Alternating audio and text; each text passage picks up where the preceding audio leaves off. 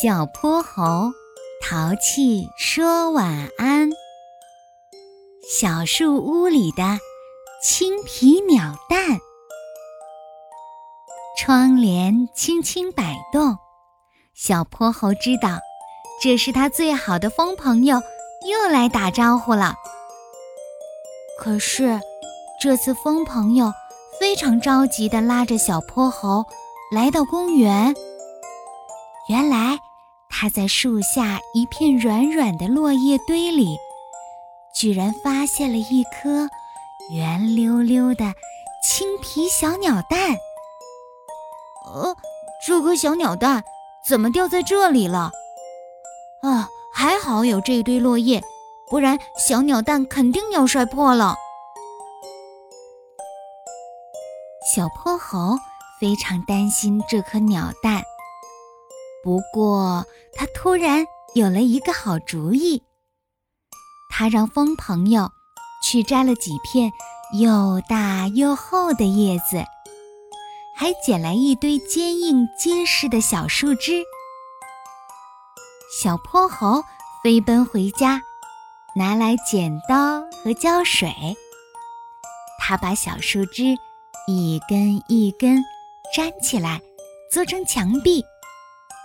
又把叶子剪成瓦片的形状，粘在屋顶上，一座漂亮的小树屋很快就做好了。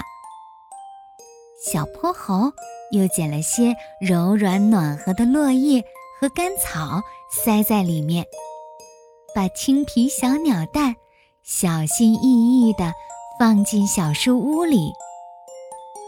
风朋友拖着小树屋。把它放在最稳固的树杈间。风朋友，这下你该放心了吧？小鸟一定会很喜欢这个小房子的，哈哈。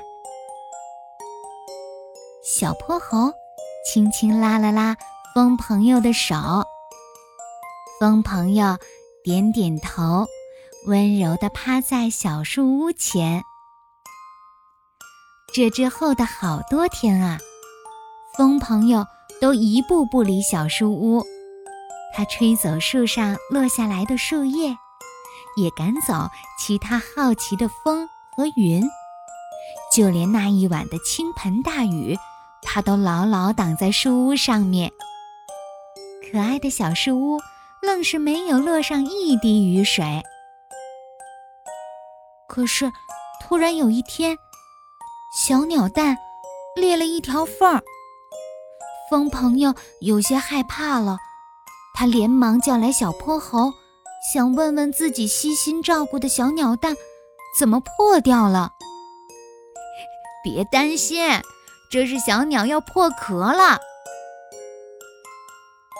风朋友和小泼猴趴在小树屋前，紧张又好奇地盯着破了壳的小鸟蛋。咔嚓咔嚓。咔嚓咔嚓，一只红嘴巴小鸟钻了出来。它用湿漉漉的大眼睛打量着小泼猴和风朋友，又颤悠悠地晃了晃毛茸茸的小翅膀，似乎还不太会用它飞行。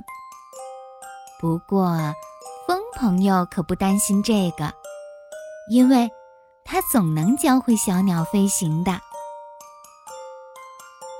花草丰茂的公园里，小泼猴坐在树下，咯咯咯笑个不停。因为小鸟似乎把风朋友当成了自己的妈妈，正一刻不停地跟在他身后，张着小红嘴向他要虫子吃呢。宝贝们，故事听完了，快跟小泼猴。说声晚安吧，Good night，明晚淘气再见喽。